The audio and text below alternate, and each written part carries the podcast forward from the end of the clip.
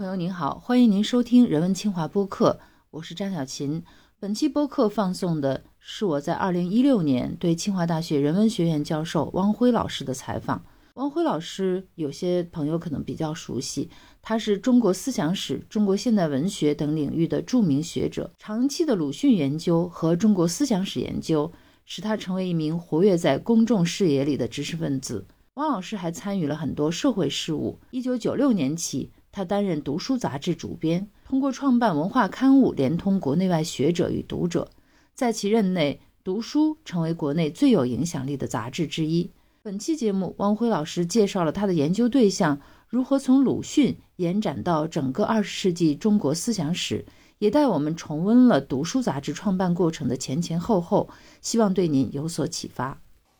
您的学术生涯应该是从鲁迅研究开始的。当时怎么会选择这样一个领域？呃，也很自然，就是说，读他的书就被他吸引。这从上大学的时候，因为他还是现代中国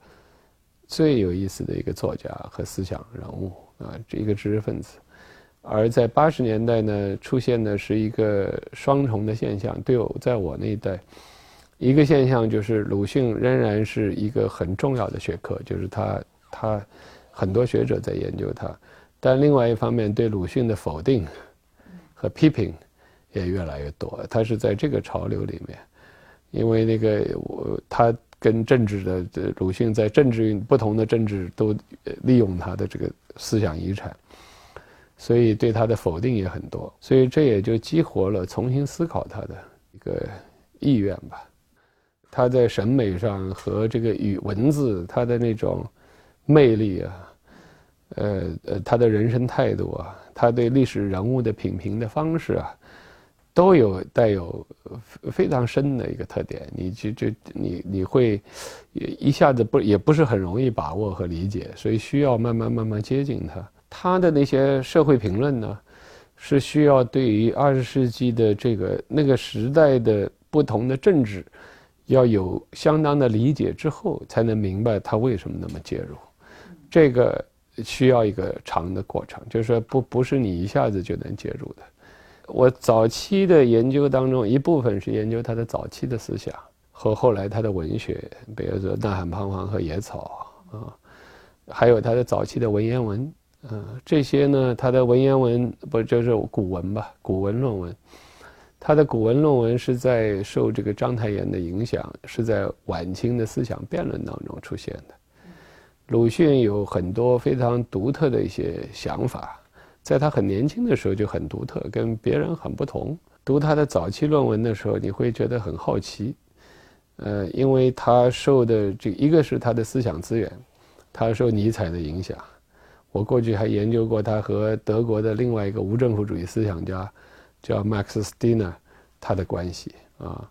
他毫无疑问在二十世纪被看成是一个。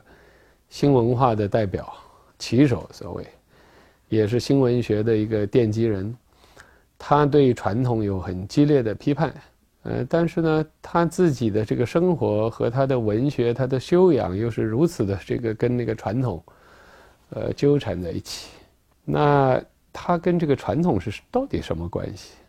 这我觉得也很有意思的一个问题。还有一个，从八十年代我们都解放，追求民主自由。鲁迅毫无疑问是反对中国的这个专制制度的一个很重要的一个思想人物。不过，他对启蒙运动以来、对法国大革命以来所谓的物质的发展和政治的发展，都采取了非常尖锐的批判态度，就是批评资本主义物质文明。一九零几年的时候，批评代议制和民主，觉得这个自由平等的这一套，法国大革命之后它的普及。造成了社会的平庸化，导致了社新的这个众人的专制，这些思想在八十年代听起来都非常奇特，非常奇特，因为他对传统世界是激烈的批判，但是跟他纠缠；他对新世界是努力的去拥抱，又激烈的批判。这种态度本身带来的这种复杂性和魅力，我觉得是很特别的，因为不但在八十年代。即便在今天，我觉得也是有意义的，因为他的思想的这个多面性和复杂性、思考的深度，确实是超过了他的很多同时代人。就我们这一代人是所受的教育，新中国的红旗下，审美的世界里头，对黑暗是没理解的，不懂黑暗什么意思，对颓废也是没有理解的。呃，鲁迅的这个对黑暗的感觉，对人的黑暗的感觉，对历史的黑暗的感觉，都是极深的。但是呢，他的这个黑暗里头，我说他是黑暗，又好像明亮，就是他的。黑暗跟明亮是冲突的，他的黑暗里面有笑声，有某一种的打破那个旧的轨道的那种欢乐的感觉，他那个里面有一些很奇特的撕碎一些东西之后的快感，他那个幽默讽刺，你可以感觉到他跟他在搏斗当中的那种快意，快意，但是他的快意背后又带着这种悲剧感。这种东西在审美上的复杂、丰富性和复杂性，呃，在现代中国是罕见的。我还会每隔一段时期，我有时候就会去重读、读一读他的东西，看一看。有时候觉得好像你的阅历积累，或者你碰到了一些问题，你读他的时候会从那里面读出来，倒不一定直接跟他有关了。坦白的说，很多时候跟他没什么关系了。可是呢，他的一些感知历史的方式是挺有意思的。您自己说过，就是希望做一个批判的知识分子，在批判这一点上，是不是也受到了鲁迅的一些影响？所谓批判，其实就是无条件的追问。大部分的批判呢，被看成是既定的，人们经常认为自己是批判的，但其实这个批判都是在大潮里头的，知识分子都认为自己挺批判的。但是什么是批判？这个可很难说，因为如果一个人永远是跟着大潮流走的，尽管这个潮流是以批判相标榜的，我就很难理解这叫批判。因为这个批判经常被滥用。我我举个简单的例子，呃，我刚才举到鲁迅对于呃自由平等这个看法，鲁迅当然不是反对自由平等的人物，但是他对自由平等是保持着批判的态度的，这是无条件追问的态度。所以在辛亥革命前，在他所置身的知识领域里面，那个东西已经成为最大的潮流了，可以这么说吧。他能够写出像《文化偏执论》《破恶生论》这样的文章，《破恶生论》里面批评了两种调子，一种调子叫做国民，就是你要变成一个认同自己的这个，就是变成国民、国民族主义的一个宣称；还有一个叫做变成世界人，说现在全球化了。你得变成全球的公民。鲁迅说这都是恶生，那是不是说他反对人成为国民，反对人成为一个带有世界情怀的人呢？不都是这样？因为他关键的追问是：你到底是谁？是不是你的这些东西是从你的真实的判断里面出来的，还是只是不过是在一个大潮流里头？所以他的说到最后了，他的思想里头。用最简单的话说，批判就是独立思考的意思。但是独立思考是很不容易的一件事。人们大家都会说自己独立思考，独立思考是需要很多很多条件的。呃，我觉得这个是我年岁越大，我越知道这个难处。每个知识分子都会说自己在反思，我也会说 反思，但是那个是不是真正真实的反思？可是很难说的，为什么总是在一个大潮之后才去说？为什么总是在大潮当中你都跟着大潮？这表示你没有那个能力。等到反思成为大潮的时候，你又开始反思了。所以那个太多了这样的现象。但是每一次反思都特别理直气壮。我觉得知识领域里面，鲁迅所提出的问题，呃，他看待问题的方式是最特别的。我举一个简单的例子。他写过一九二六年吧，他写过魏晋文章，魏晋风度及文章与药及酒之关系，这是在大革命快要失败的这个过程中，已经处在非常危险的一个过程中。他这篇文章讲的是魏晋风度及文章，还有讲药和酒。一般我们文学史上就会说，这个魏晋大家都知道，这个魏晋的人很有魏晋风度，爱喝酒。还吃药，狂放不羁。然后呢，这些人像嵇康、阮籍，或者是竹林七贤，他们的这个以放浪形骸或者是相标榜，因此后代的儒生也常常以他们作为反面的例子来批判。那鲁迅在写这篇文章的时候，一个是他看穿了魏晋文章的那种气质，那包括魏晋风度，都是由特殊的一个时代氛围产生出来的，而且他尤其说像嵇康、阮籍这些人，看成是真正信礼教的人，为什么呢？因为那个很多信礼教的人其实是不信礼教的人。所以，他们真信礼教，就一定要以反礼教的方式出现。这是他关于一个人到底信什么是信这个问题的一个追问。那你在任何一个时代、任何一个潮流里头，都会碰到很多人告诉你他信这个信那个，他信自由平等，他信公平正义。这个每个时代都不缺乏这样的人。所以他批评这些东西的时候，就好像嵇康、阮籍批评明教一样。不等同于是简单的否定。鲁迅说，那里头反而他看到了信。换句话说，这个质疑，这个无条件的，这是无条件的追问的一个方式，背后存在着一种所谓他要问的那个信的问题。但这个信也不是盲信，不是盲从，而是对一个时代变迁的一个真正的有分析能力的人才会做到的。所以他。既有人格上的要求，又有知识上的要求，因为分析一个现象，分析一个时代的潮流不是很容易的，不是所有的好人都能够独立思考，也不是一个有特别丰富知识的人就能坚持独立思考，这都都不是，这有很多很多的复杂的条件。所以鲁，我觉得鲁迅的这个鲁迅的思想里面有这样的一个一种气质在，我只是觉得。他的这个态度里面有这样的一种力量，他的自我否定也包含在这里面。嗯，他每一次，呃，自己思想他并不是完全固定的，他的思想也在发生变化，但他每一次变化都是跟别人斗争的结果，被别人批判的结果。也反过来说，呃，最后有时候他被别人批判，他并没有因此简单的否定了那个，他当然是跟别人斗，也也反击别人的批判。但他最终变成了更加坚定的一个，好像跟那个批判者比批判者还要更加坚定，在某一些问题上，呃，这是很特别的一个人物，就是是这是他的独特的思想方法吧？我觉得。我们的中小学教材原来是有很多鲁迅作品的，后来拿掉了一些，还引起了很多争论。您作为一个鲁迅研究者，对这件事情怎么看呢？我对这件事情的态度倒是比较开放的。当然，我是希望中小学教材里头保留鲁迅作品的，这一点是很清楚的。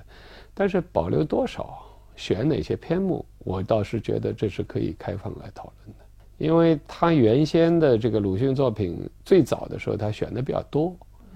那现在这个打开了以后，很多作品可能放进去，容量不可能都集中在一个作者身上，这是我觉得一个。第二个呢？鲁迅的这个作品也有一个这个，他在进入中小学，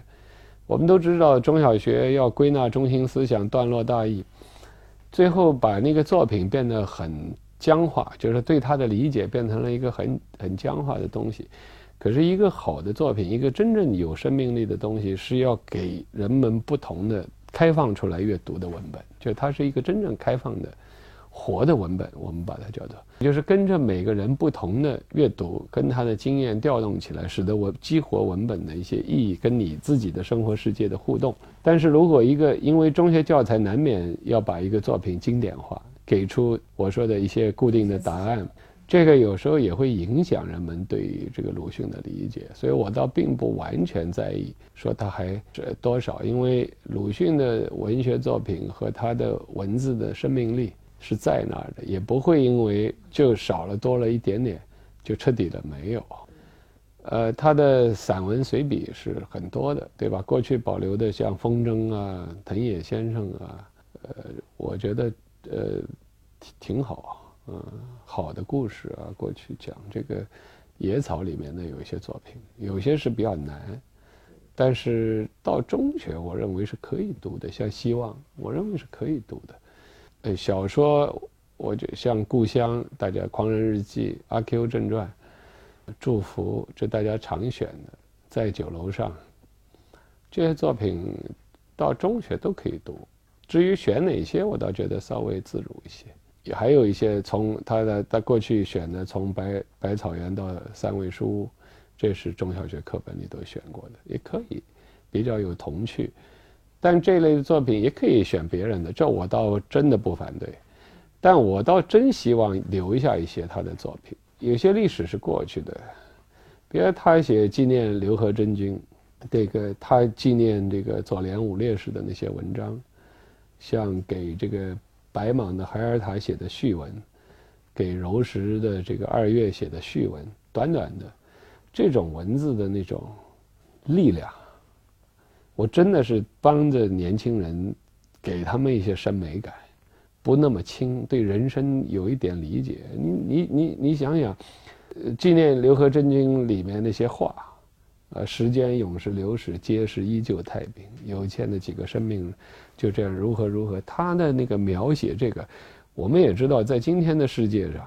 其实是很多事情还在发生的。那鲁迅对于这种东西的那种沉痛感，是很多孩子不太有了。有时候人是需要有这种东西的。那无花的蔷薇，像这些作品里面的表述的那种感觉。呃，有一些心理分析的部分，还有一些我觉得也是很有意思的，抑郁，呃，孤独，呃，黑暗，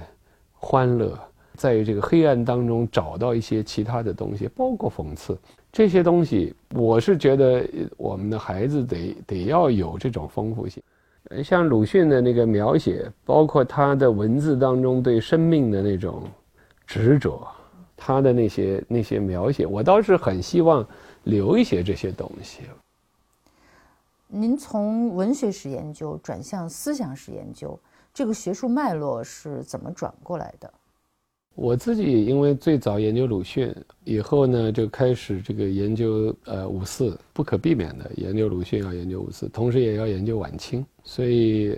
我在写完那个我的博士论文之后，我就开始做五四的研究，我就写这个。预言与危机讲这个五四的这个思想的再解释，就现代启蒙或者是现代文化运动的再解释，这个我一直在持续的在做这个工作，也并没有停止，但断断续续，不同的阶段以不同的方式来回应。还有一个就是追溯它的晚到晚清，因为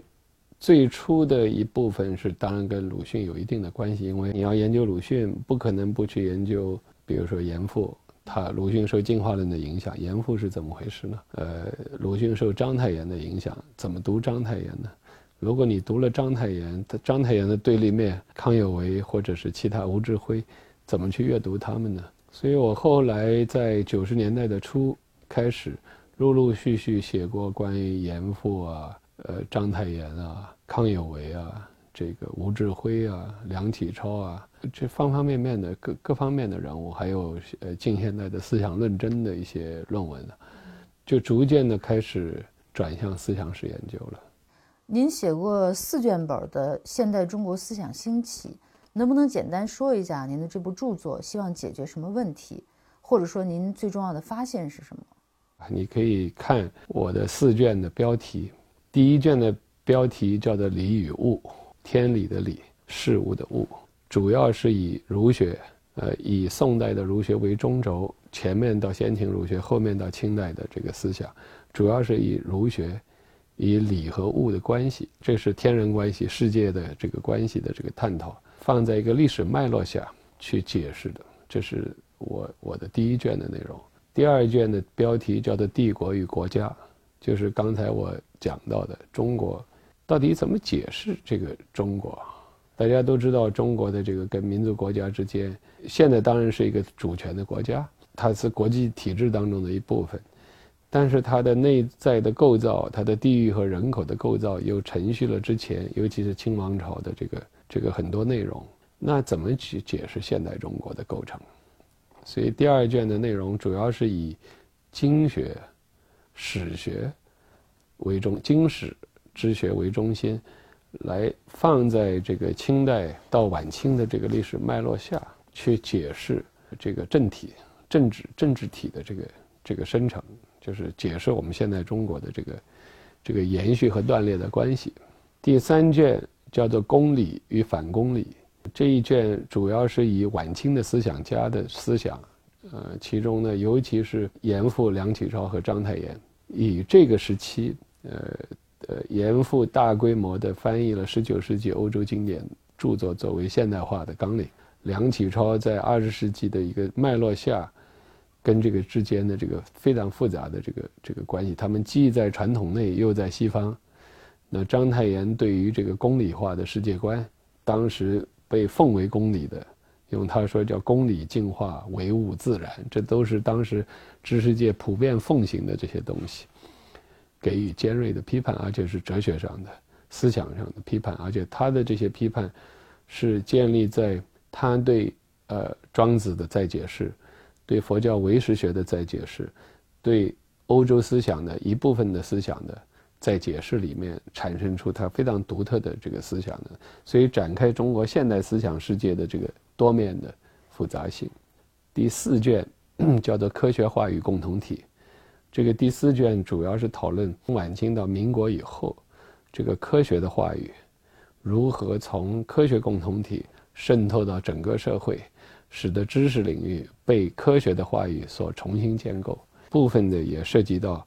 呃，所谓现代的，呃，学科制度、呃，大学制度等等这些问题的形成。在这个四卷里面，其中呃被被很多人提到，特别尤其注意关注的是两组问题，一组问题就是帝国和国家这个问题。因为怎么去解释世界历史里面的帝国和国家？因为传统上都把帝国和国向国家的转变看成是一个现代过程。我们现在是主权的民族国家，过去都是传统王朝、帝国等等等等。但是现代世界的这个过程跟帝国到底是什么关系？能不能够用这种方式去叙述？事实上，我就是在解构帝国国家的二元论。啊，它既可以是在帝国时期。可能它也已经是一个国家，但是在作为国家，它又包含了帝国的这个这个内涵。当然，这些都是假借了现代的这些基本范畴。因为这个书这些部分的写作比较早，应该可以说，也许过去这个十几年，从这本书发表以来的十几年，围绕帝国天下这些话题的讨论，我想。我的这个讨论可能是当时最早的提出这些问题的这个这个一本比较系统的一个探讨。第二个就是关于公理的天理和公理这一组，这个世界观从这个尤其是宋代的儒学以后，逐渐确立了一个新的理学的儒学的类型，就是宋明理学的这个类型。天理成为它的一个可以象征性的表述一个世界观的总的构造。这个构造，我描写它是怎么形成和这个转型的，就是知识领域里面，包括儒学的形态、理学、到经学、史学，这是相互之间的关系。天理的这个世界观是怎么在在儒学范围内被建构起来的？这个历史的政治的过程。那么公理的这个问题，是主要是探讨晚清以后以科学世界观、实证方法。等等所形成的一套新的所谓的世界观、科学的公理观，用以取代旧的这个天理观的这个过程，我描我描述的是他反对天理观，是吧？批判宋明理学，但是另外一方面，他试图把公理渗透到所有的社会生活的各个领域的方式，其实跟天理世界观的这个结构是有它的。重叠和一致性的相互渗透的这个关系，就是反对和渗透之间的这个复杂的关系，以此来思考现代中国的转变，它的断裂和连续是什么？那概括的来说，就是这个书的一个主要内容。我基本上是从一个一个的个案出发来做这个研究，但是有总的关怀，那最后慢慢慢慢形成了一个似乎是相互连接的一个。系统吧，可以这么说。您现在正在做的研究是什么？我正在做这个关于二十世纪的再解释。应该说，就是现代中国思想兴起这四卷写完之后，我一直在思考这个之后的这个怎么解释二十世纪的问题。因为我我在这个现代中国思想兴起结尾的时候，我说过，我说这个我其实序言里头我也说，我说我在写这四卷嘛，没有讨论，没有来得及讨论二十世纪的这个中国革命的这个历史，也没办法，到今天我也没有完成这个过程。呃，但是这个过程对我来说是很必要的，因为我这一代人是他的后果。我得理解这是怎么回事，是吧？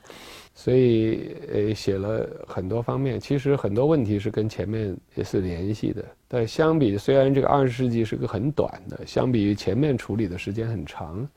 但是二十世纪就像我刚才说的，它的头绪之复杂，把整个世界都纳入其中的这个这个过程，这从晚清就开始了。几乎在世纪初，上个世纪初之前。我们也不存在什么世纪这个问题。我们今天所说的二十世纪，就是从大概一九零零年、一九零一年，中国知识界才第一次正式的使用“世纪”这个概念。所以，我们对于十八世纪、十九世纪或者是更早的世纪的重新的叙述，是为二十世纪创造出自己的前史，这是跟过去完全不同的。这也意味着。我们的整个关于自己的知识，是被这个时代重新塑造的。在中国历史上，没有过这样的时刻，就是过去的两千多年来的这个历史上不存在这样的一个时刻。第二点，这个时刻它从对一个时刻的指认，会把整个过去的历史由此带来一系列的，不仅是时间上的，是一系列的历史叙述方式的变化。我们的很多的概念。即便是从中国历史当中挖掘出来的，事实上也是参照新的谱系才被建立起来的。我们讲原始的社会，奴隶制、封建制、资本主义、社会主义，所有的和它相关的阶级，或者是各种各样的这些社会建制，我们用以叙述我们自己的历史和我们自己的现实的这些范畴，都是伴随着这个对特定时刻的指认。而来的这二十世纪在知识领域，我们刚才讲的现代人文学科、现代大学几乎全都是这个时代的产物，所以这也显示出重构这个时过去的历史不仅仅是一个一般的概念的问题，是整个制度。我们现在用的现代全部的知识系统来构造的这个这个知识，这个是前所未有的事情。二十世纪。它最早诞生的时候是对帝国主义是体制的确立作为指认的，因为二十世纪我们都知道，一九零零年正是庚子事变之后，义和团运动、八国联军干涉，在国际上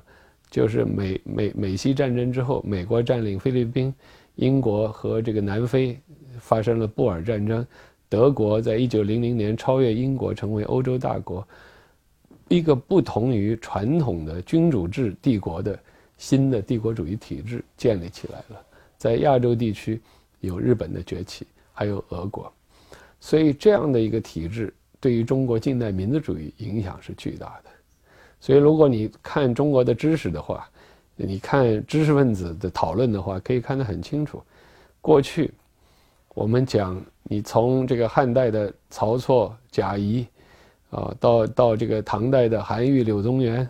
或者是到这个呃宋朝的这个王安石、朱熹，或者到清朝的顾炎武、黄宗羲，他们论述政治、论述社会问题、土地问题，都是按照所谓三代以上、三代以下和前朝史事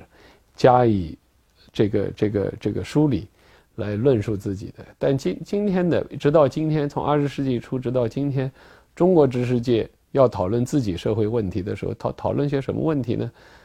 再也不仅仅是如此了，会讨论美国问题、日本问题、法国大革命、美国革命、俄国革命、墨西哥革命、伊斯兰世界，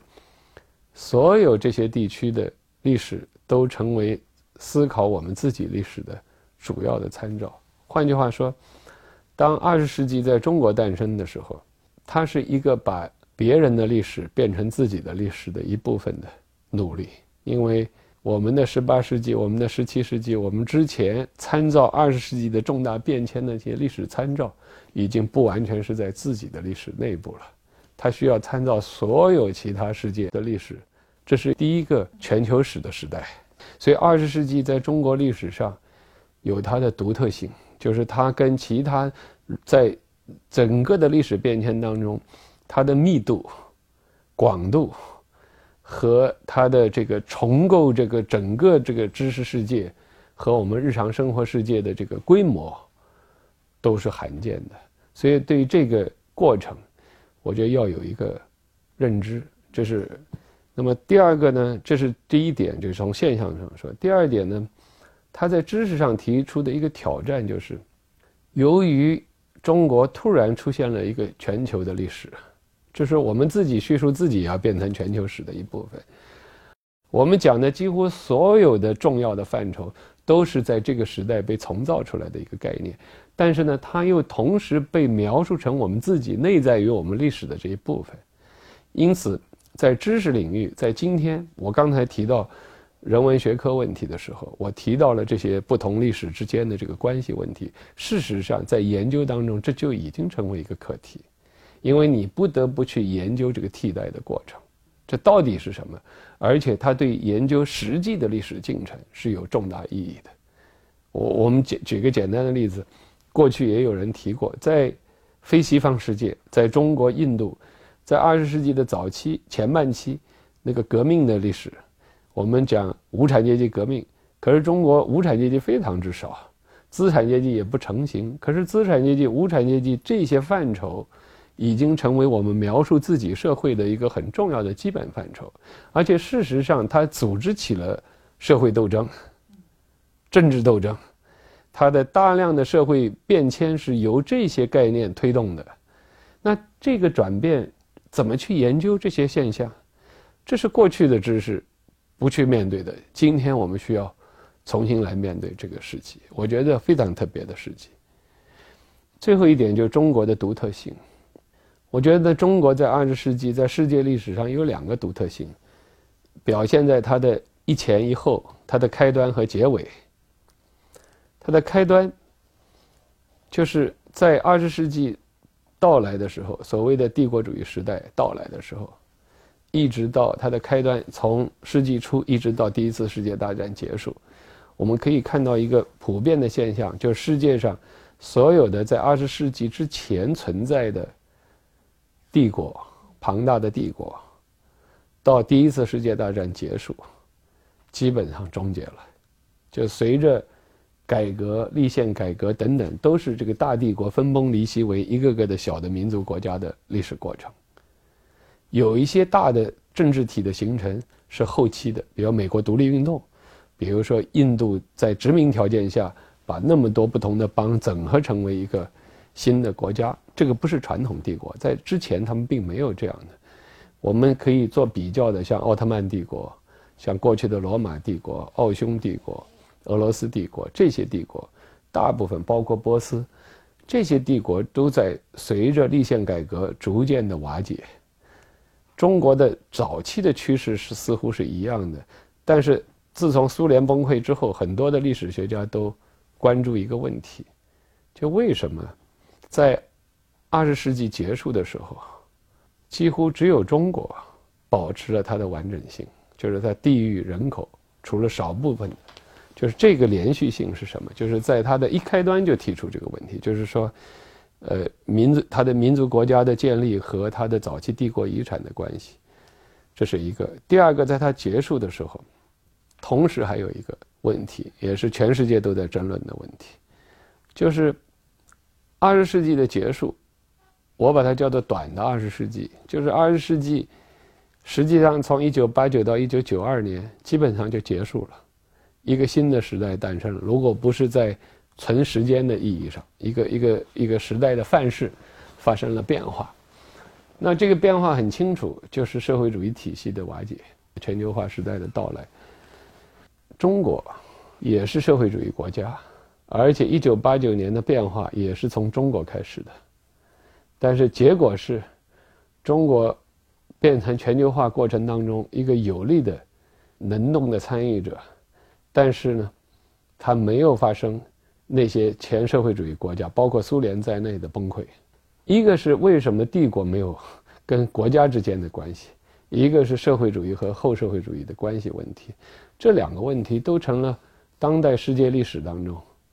大家普遍关注的问题。大家面对这些现象，常常觉得不好解释。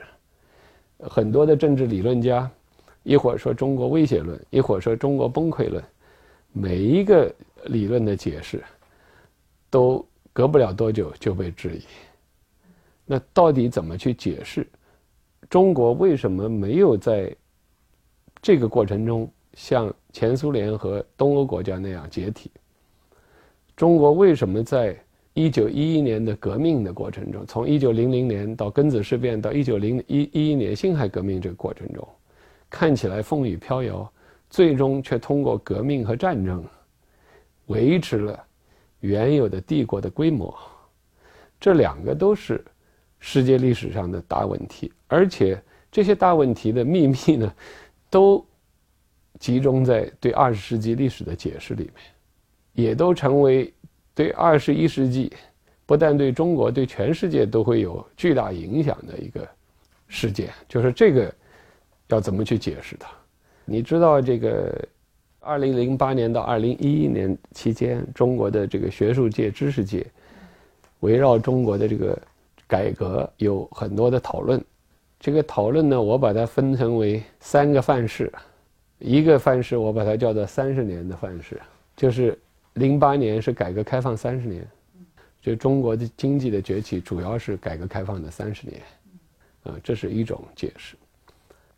第二个解释框架叫做六十年，是零九年开始的，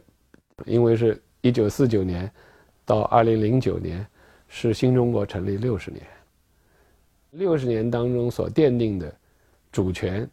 国民经济的框架、工业基础、农业和社会组织、教育和识字率、妇女的地位，他们这些东西如何解释？跟后三十年中国经济起飞的关系是什么？包括开放到底从哪儿算起？这是都是在在知识领域有很多的讨论。他的这个我刚才讲的那几个成就，很多人是承认的吧？我想，如果没有这个成就，很难解释改革开放的前提是什么。虽然它包含了否定关系，同时又包含了延续关系。再一个就是一一年的时候，我们讨论一百年，也就是辛亥革命。换换句话说，是晚清以来的改革革，因为辛亥革命不仅仅是一年的问题。可以说是庚子年，我们都知道庚子年的时候，中国真的风雨飘摇。那个时候，全世界都在讨论瓜分中国的问题。呃，西方列强，包括日本在内，有两个口号、两个主张在互相辩论，叫做“呃中国瓜分论”，一个叫做“中国保全论”。到底是把中国分掉，各自占一块，还是保全一个中国，让大家利益均沾？啊，这是列强的这个主要的这个这个。实际上，在中国当时的处境，并不比奥特曼、俄罗斯或者这这些国家更好。实际上是很危险的一个过程。那中国的这个这个现代过程，是在世界历史上罕见的一个过程，也是，就是它的长期的漫长的一个革命的历史。首先是它是，至少如果从，呃辛亥前后开始，一直到四九年。土地革命战争、对外战争几次大战，它的社会动员的规模、它的基础，这个是在别的这个呃革命当中没有的。在四九年建国以后，它的这个国家的自主性，它的那个主权的这个自主性，它的独立自主的程度，跟苏东东欧其他国社会主义国家是完全不同的。像德国的一个总书记他说过，他说。最后一任总书记他说：“这个东德的变化很大程度上取决于莫斯科，但中国不会。这个是跟你的现代现代道路、你的历史传统有关系的。所以中国的这个所谓这个我们讲它有一定的独特性，是跟它的历史，跟它尤其在二十世纪的历史，它的重新整合出来的历史基础有密切的关系。一个从渗入到基层构造里面的大规模，把绝大部分人口都卷入其中的，尤其是以边远乡村的动员为为开端的这样的一个革命过程，有非常密切的关系。我我自己有一次在贵州的这个大山里头，我在那里面跟一个八十多岁的老人聊天跟他们谈话。那个时候那是九十年代了，他跟我说，他说实际上对他们来讲，就两件事情，对他们影响最大。第一件事情，抗日战争，当年他是个年轻人，跑到成都去投军，上黄埔军校，以后又回来。第二个就是文化大革命时期，知识青年上山下乡，竟然到了那个深山里头都有知青，这种长期的动员过程是非常深的。费孝通先生他说过，中华民族的真正的成型，抗日战争是最核心的，在对他那一代里面来说，也就是革命跟战争的长期性，是一个要素。当然还有历史传统，这个当然很复杂的这个因素。交不出稿子来，就是因为一个问题接一个问题，这些问题你呃你必须自己花精力去做研究，之前是没准备的。会有这样的过程，就是你如果在传统的模式下，你可以不处理这些问题，但你要真想把这些问题说明白，你就得去处理。二十世纪也是这样一个过程。呃，我过去也写过一些文章，可能已经发表过，也有一些，比如我写西藏的，我写琉球的，在传统上写二十世纪思想史不需要写这些，不觉得它是我们的一部分。但是事实上，怎么处理民族问题是中国历史、现代历史一个非常核心的问题。呃，现代中国怎么去理解它，你也离不离不开它。可是这个你要介入这个过程，需要很多的精力，很多的这个，等于是我自己过去并没有这个充分的准备，所以有一些工作是做的也也也比较慢。零四年到现在也已经十几年了，嗯，对。您到读书杂志去做主编是一个什么样的经历？跟读书杂志是怎么结缘的？因为我自己当然是也是读书的作者，就是在没有编读书之前也是读书的作者。后来在记得是九五年底还是九六年初，因为那个时候前任的主编叫沈昌文先生他要退休，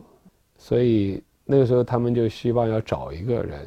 我一直是兼职做的主编。就是当时三联书店的老总叫董秀玉女士，她来找我，她就跟我说，希望这个我很犹豫，坦白的说，当时，因为我自己正在写这个现代中国思想兴起的这个工作量很大，呃，我自己也兴趣很大，也很希望把这个工作做完。后来，还董秀玉一再的坚持吧，他说服我，就这样我就去了。他强调的理由，第一是读书很重要。对知识界来说重要。第二个，他可能觉得会有一些人向他推荐吧，他们会觉得我可能是一个人选。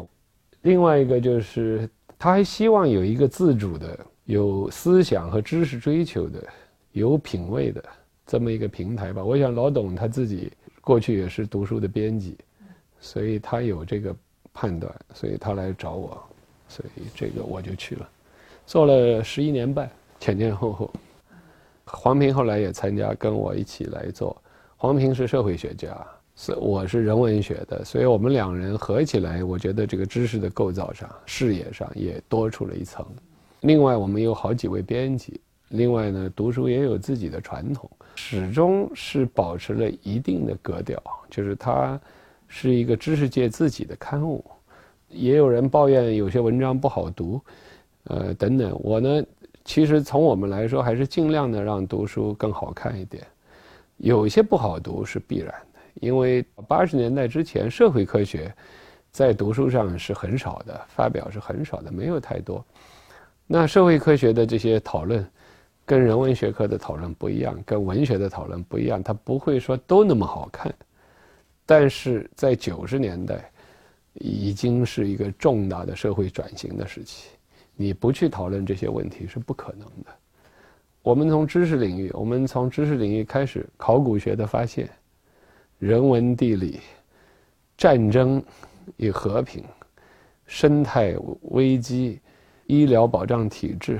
三农问题，国企改制，法律问题，民族问题，性别问题，呃。在这个中中日关系，或者是中国和亚洲地区的关系问题，这些差不多都讨论了。还有许多的理论，新的一些知识也在这个里面，所以基本上它多少反映了这个时代对知识的新的知识的需求，我认为和问题要要了解我们面临着什么样的问题，这是一个。第二个，在当时我们因为也是一个知识转型，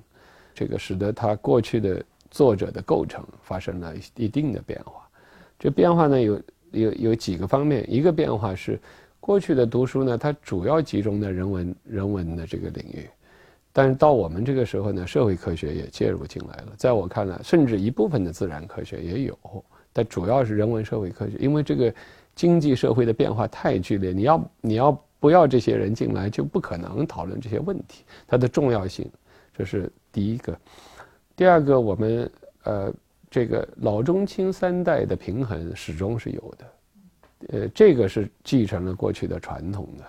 呃，第三个呢，是我们的作者队伍，我们从呃港台、日本、北美、印度、这个东南亚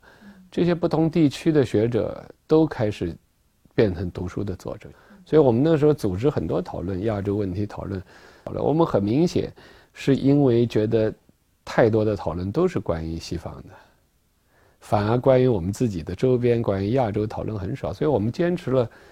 这个十来年，我们一直坚持这个方面讨论，所以吸引了很多方面的国家和地区的人都介入到这个讨论当中来。还有我们开辟的专栏叫“田野札记”，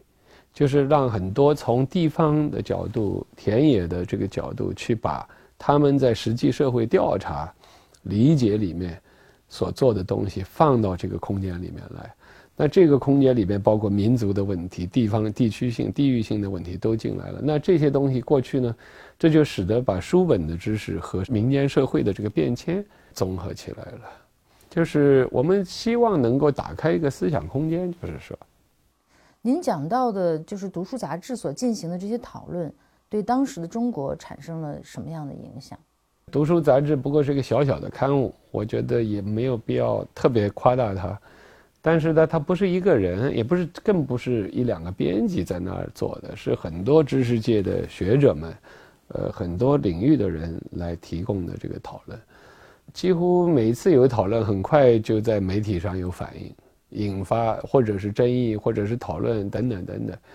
这些讨论有些会有政策性的一些后果，是吧？比如说我们讨论三农问题，那三农问题开头的时候，也不不不成为问题嘛。后来很快这个有一批人介入，也包括媒体的介入，这些介入以后，使得这个国家在农村政策上发生一些变化。我不太关心最后的结果，因为那东西不是我能控制的。我比较关心的是怎么能够打开问题。它是一个思想性的刊物，它既不是纯时政的，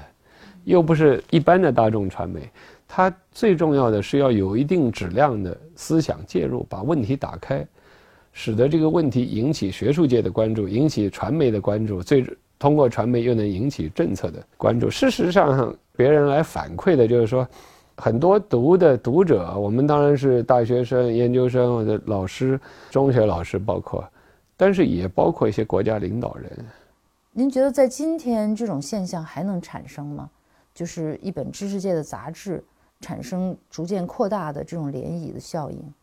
我觉得还是有可能的，事在人为嘛。只不过条件变，传播路径也会变化。一一本杂志也可以变成多种形式，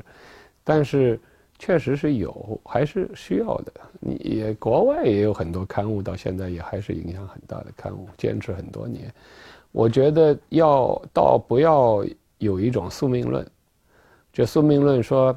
啊，这个数码来了，这个纸媒就不行了，什么来了，什么就不行。我觉得这是宿命论，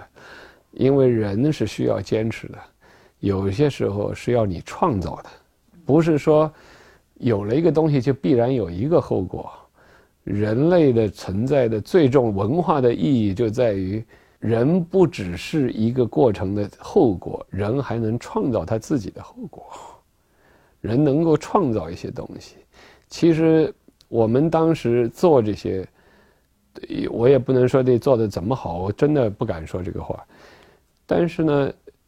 真的是挺努力的。就是埋头就这么做。别人说这也不行了，那也不行了，我们也不相信。读书和我本人所受到的批评和攻击也是罕见的，可是不等同于说有这些批评和攻击就不做了。批评很好，攻击是不好的，但是有时候它也能激发你的斗志，对不对？我过去举过一个例子，这个例子是一个哲学家叫 Hannah Arendt，可能你都知道这个。他举过一个例子，他在这个《Human Condition》里面说，他说这个人和人之间关系，公共空间其实就像一个。圆桌一样的，这圆桌标志着每个人不同的位置，你可以发出不同的声音。但是桌子呢，要是没了这个桌子呢，其实就没有公共的空间了。你你能够形塑这个公共空间的这个东西就没有了。我们要创造的就是这样的一个空间。